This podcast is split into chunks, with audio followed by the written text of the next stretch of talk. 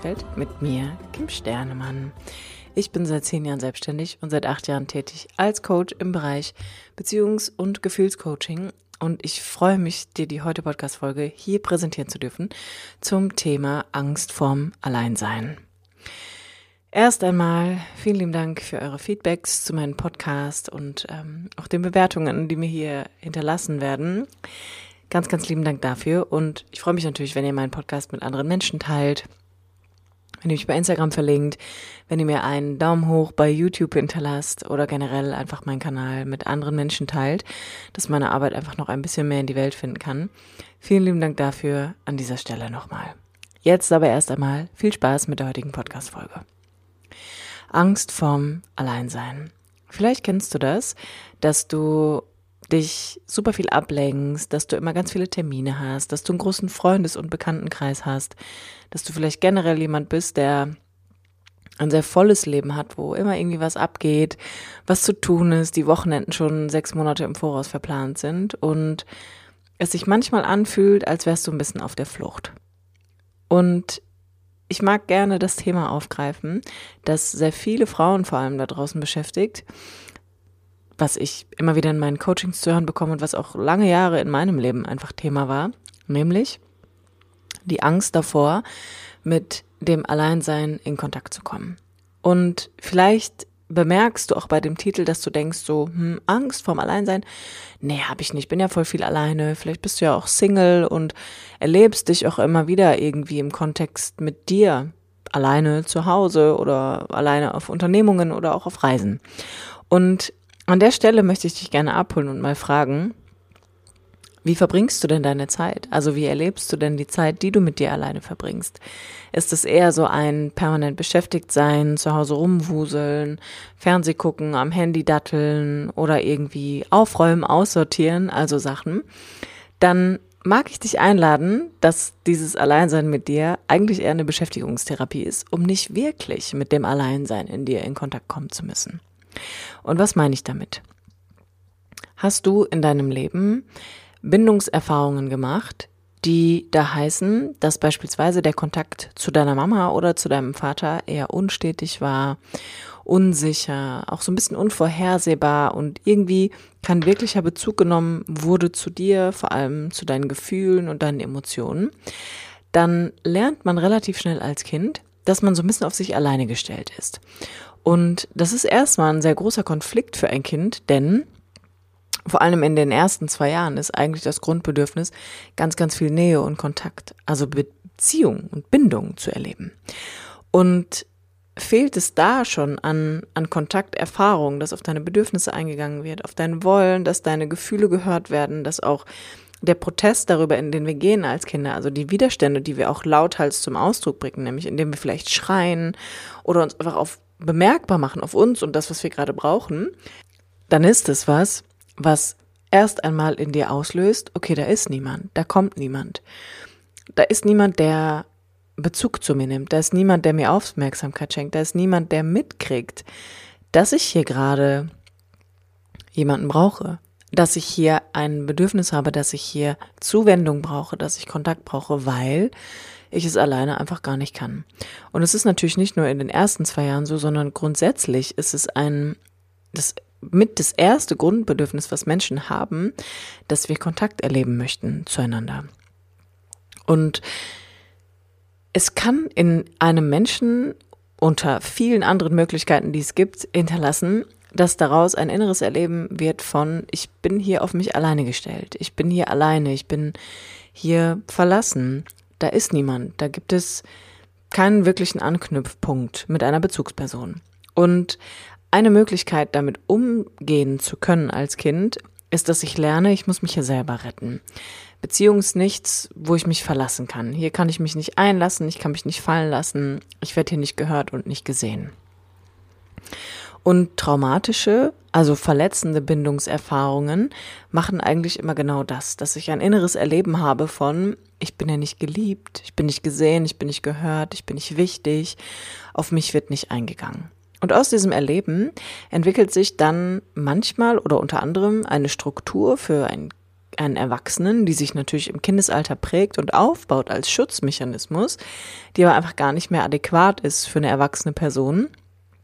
Eine Strategie, die da heißt, ich bin einfach viel mit mir alleine, weil sich das für mich sicher anfühlt. Und trotzdem kann ich nicht wirklich mit mir alleine sein. Also ich kann, ich kann das schon machen, ich kann irgendwie mein Leben wuppen und stelle alles alleine auf die Beine. Ich brauche vielleicht auch nicht mal zwingend eine Partnerschaft oder ich habe eine Partnerschaft, die sich in meinen Fernbeziehungen ausdrückt, unter anderem oder generell, wo viel Distanz einfach herrscht, damit ich so ein, wie so ein Sicherheitsbereich wahren kann.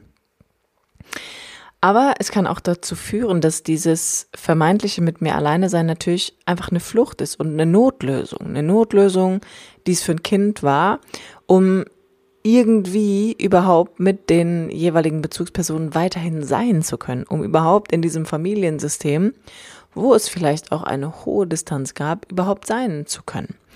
Und das bedeutet nicht zwangsläufig, dass wenn ich sage, ich bin viel mit mir alleine oder ich regel viel für mich alleine, dass ich wirklich gut mit mir alleine sein kann. Denn hast du in deiner Kindheit wiederholend erlebt, dass da niemand ist, dass niemand kommt, wenn du weinst, dass niemand da ist, der dich in deinen Gefühlen begleitet, dass niemand da ist, der emotionalen Bezug zu dir nimmt, der wirklich in Kontakt mit dir treten möchte, der dich kennenlernen will, der für dich verfügbar ist, der berechenbar für dich ist, der dir Sicherheit gibt, denn das ist die Aufgabe von Eltern an dieser Stelle, dann lerne ich relativ schnell, dass Kontakt für mich sehr bedrohlich ist und damit ich aber irgendwie den Kontakt stabilisieren kann und damit überhaupt leben kann, wie sich, wie der Kontakt sich hier einfach gerade entfaltet und wie ich das hier erlebe, fange ich an, mich selbst zu retten. Und es bedeutet aber auch, dass es eine Angst gibt, die du vielleicht auch heute immer wieder versuchst zu umgehen, nämlich die Angst davor, dass wenn ich mich einlasse oder wenn ich mich zeige, wenn ich mich zeige in meinem inneren Erleben, wenn ich mich mal fallen lasse und wenn ich versuche, mich wirklich auf Kontakt und Beziehung einzulassen, dass da niemand ist. Und wenn du mal ganz ehrlich in dich hineinhorchst, dann hat diese Angst definitiv ein echtes Erleben als Pendant. Denn wenn du als Kind die Erfahrung machst, da kommt niemand, wenn ich weine. Meine Bedürfnisse werden hier nicht gehört auch mein Widerstand, in den ich gehen muss, mein, mein Lautwerden, mein Schreien, mein Protest, auch der wird hier nicht gehört. Dann mache ich eine innere Erfahrung von, ich bin hier alleine und da ist niemand. Da ist einfach niemand, mit dem ich in Kontakt gehen kann. Und das löst natürlich ein riesengroßes Missverständnis innerlich aus und auch einen, einen riesengroßen Konflikt, denn der Konflikt ist dann, du bist angewiesen auf Menschen, du brauchst andere Menschen, auch noch als Erwachsener, und es ist bedrohlich für dich, andere zu brauchen, denn du hast ja die Erfahrung gemacht, wenn ich jemanden brauche, kommt keiner. Wenn ich jemanden brauche, dann hört mich niemand. Dann werde ich hier nicht gesehen, dann kann ich hier nicht landen. Und das ist eine sehr, sehr schmerzhafte Erfahrung, die man in jungen Jahren machen kann und die sich heute auch in deinem Erwachsenenleben dadurch noch zeigen kann, dass du einfach super autonom bist, dass du total unabhängig sein möchtest, dass verlassen werden für dich was sehr bedrohliches ist und dass du vor allem versuchst, dich davor zu schützen, diese Erfahrung zu wiederholen. Du willst per se versuchen, dass dieser Zustand und dieser Schmerz darüber, dass da mal jemand nicht da war, dass da jemand nicht gekommen ist, dass niemand für dich einfach da war, dass sich das heute auf gar keinen Fall wiederholt. Und es ist ja erstmal ganz clever für ein Kind, wenn es aus einem tiefen Eigenschutz heraus und tatsächlich im Ursprung in diesem Schutz liegt eine ganz, ganz tiefe Liebe, die für dich da ist letztendlich. Wenn ein Kind diesen inneren Kunstgriff vollzieht, um das, sein eigenes Überleben zu sichern und auch um weiterhin im Kontakt mit den Eltern überhaupt bleiben zu können, also Teil dieses Familiensystems sein zu können. Aber für einen Erwachsenen kann das sehr einschränkend sein, denn das bedeutet, dass ich immer auf der Flucht bin, dass ich nie wirklich mit mir auch in Kontakt kommen kann und dass vielleicht nicht nur das Erleben mit anderen für mich bedrohlich ist, sondern vor allem auch ein wirkliches, wirkliches in Kontakt kommen mit mir selber. Dass die Angst davor, mir in der Tiefe zu begegnen, auch eine Angst im Kern darstellt, dass ich da in Kontakt komme mit einer sehr, sehr großen Einsamkeit und meistens auch mit einer Todesangst, die darunter liegt. Der Todesangst darüber, dass die Einsamkeit daran gebunden ist, dass irgendwann niemand da war. Dass da irgendwann mal jemand nicht gekommen ist. Und das ist was, was man im Kern erst einmal verstehen muss, dass du für dein Handeln heute als Erwachsener gute Gründe hast. Es gibt nichts, was du einfach so tust. Es gibt nichts, was du willkürlich machst. Es gibt eigentlich wenig Dinge, die Menschen absichtslos dazu bringen, Sachen zu tun, die ihn schädigen. Und auch da mag ich dich nochmal einladen. All das hat wirklich sehr, sehr viel damit zu tun, dass ich hier und heute oder du in dem Fall lernst, eine Wertschätzung, einen Respekt und eine Liebe zu kultivieren für das, was du da tust und wie du es tust. Denn auch wenn es einschränkend ist und wenn es hinderlich ist und wenn du oft das Gefühl hast, so du stehst dir selbst im Weg oder du boykottierst dich, dann ist es wichtig zu bemerken, dass darin an der Wurzel des Ursprungs wirklich eine tiefe Hingabe und Liebe an dich selbst vorhanden ist. Und die müssen wir natürlich irgendwie erstmal, wie soll ich sagen, befreien unter all den, unter all den Facetten, die so, so eine komplexe Strategie einfach auch mit sich bringt. Das heißt, es ist wirklich nichts, wo wir einfach hingehen und sagen können, ja, wir kultivieren jetzt hier ein bisschen Selbstliebe in Form von äußeren Anwendungen, sondern das, was ich meine, ist wirklich eine tiefe Hingabe an das eigene Sein, ein tiefes Kennenlernen wollen von dem, wer ich wirklich bin, ein tiefes sich zuwenden und Verantwortung auch übernehmen für mein eigenes Erleben, für meine ganz individuelle Wahrnehmung, die sich einfach in meiner Kindheit geprägt hat. Und dass es wenig Dinge gibt, die sich da gebildet haben, die eigentlich im Kern gegen mich sind, sondern in den meisten Fällen ist vieles davon einfach Schutz. Und daraus resultiert eine Strategie, die du vielleicht heute als Erwachsener einfach als einschränkend erlebst.